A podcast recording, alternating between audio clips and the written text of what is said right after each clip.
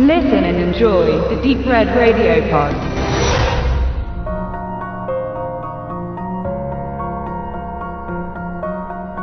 Joan hat ihn überlebt, den Psychopathen Bishop, der sie und ihre Freundin Susan im Keller seines Bestattungsinstitutes aufs grausamste folterte und quälte. Der paramilitärisch anmutende Gestörte fügt den beiden Mädchen abwechselnd immense Schmerzen zu und gab ihnen die Möglichkeit, das Leiden zu beenden, wenn nur eine ihn darum bitten würde, dass er die andere töten soll.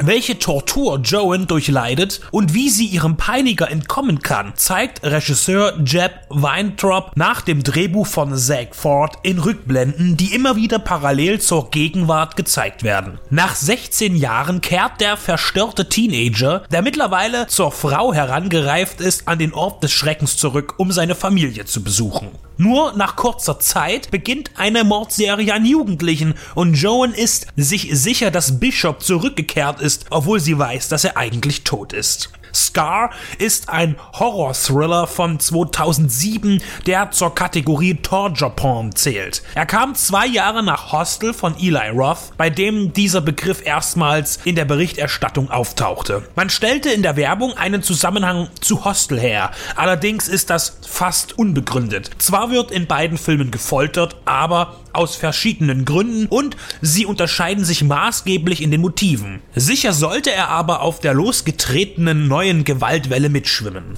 In Deutschland ist Scar, dessen Titel meist mit einem 3D ergänzt wird, da er in einer dreidimensionalen Fassung angeboten wird, in ungekürzter Form im Handel nicht zu bekommen. Circa 8 Minuten wurden entfernt, um eine Freigabe ab 18 zu erhalten. Das schürt die Erwartungen bei Gorehounds und Splatterliebhabern, nur sollte man nicht zu euphorisch an das Werk herantreten. Bei 8 Minuten fehlender Spielzeit fragt man sich im Ernst, wie die deutsche Version aussieht. Denn so krass ist Scar zunächst nicht. Man sieht zwar immer wieder schrecklich zugerichtete Leichen, aber wie sie zerschnitten, gequält und in eben diesen Zustand geraten sind, sieht man nicht. Natürlich ist das Folterduell von Bishop an Joan und Susan überaus brutal und auch mit explizitem Blick gestaltet, aber den abgebrühten Kenner wird das zu Sehende nicht abholen, da die Inflation an harten Beispielen in den letzten Jahren gestiegen ist. Da ist das in Deutschland ungeschnitten zugelassene The Hills Have Eyes Remake von Alexandre Ajar um einiges eindringlicher.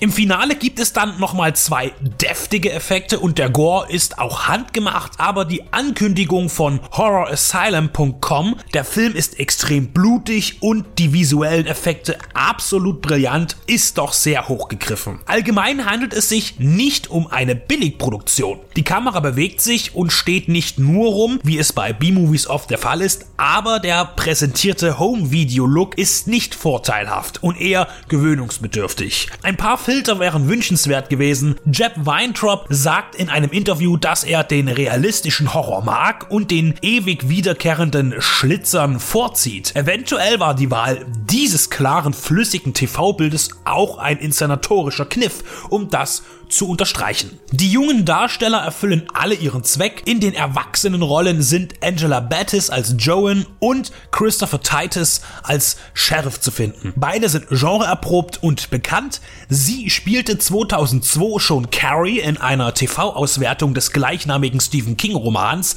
oder in Toolbox Murders 2004. Er ist grundlegend Stand-up-Komiker, war aber auch 1988 in Killer Clowns from Outer Space zu sehen. Als Psychopath Bishop wurde Ben Cotton besetzt. Scar sollte in jedem Fall nur in der ungekürzten Fassung gesehen und vor allem bei Interesse gekauft werden. Die FSK 18 Auflage von Sony Pictures Home Entertainment sollte umgangen werden. Das komplette Werk ist auch in deutscher Synchronisation in einer für die Größe des Films gelungenen Edition erschienen. Scar 3D ist nicht der große Wurf, aber er ist einer der ersten Vertreter der neuen Härte, die von Eli Roth Mitte der 2000er angestoßen wurde. Die Darsteller können schauspielern, was nicht selbstverständlich ist. Die Optik ist unzureichend, aber annehmbar. Letztlich geht es bei einem solchen Film auch eher um den Blutgehalt und das Zeigen von Szenen, bei dem man austesten kann, ab wann man die Augen doch lieber schließt. Diesbezüglich hat Scar etwas anzubieten. Für Fans von Hostel unverzichtbar ist auch ein gängiger Slogan zu diesem Film. Das wiederum ist mit Vorsicht zu genießen. So albern Hostel neben seinen Effekten auch ist, so punktet er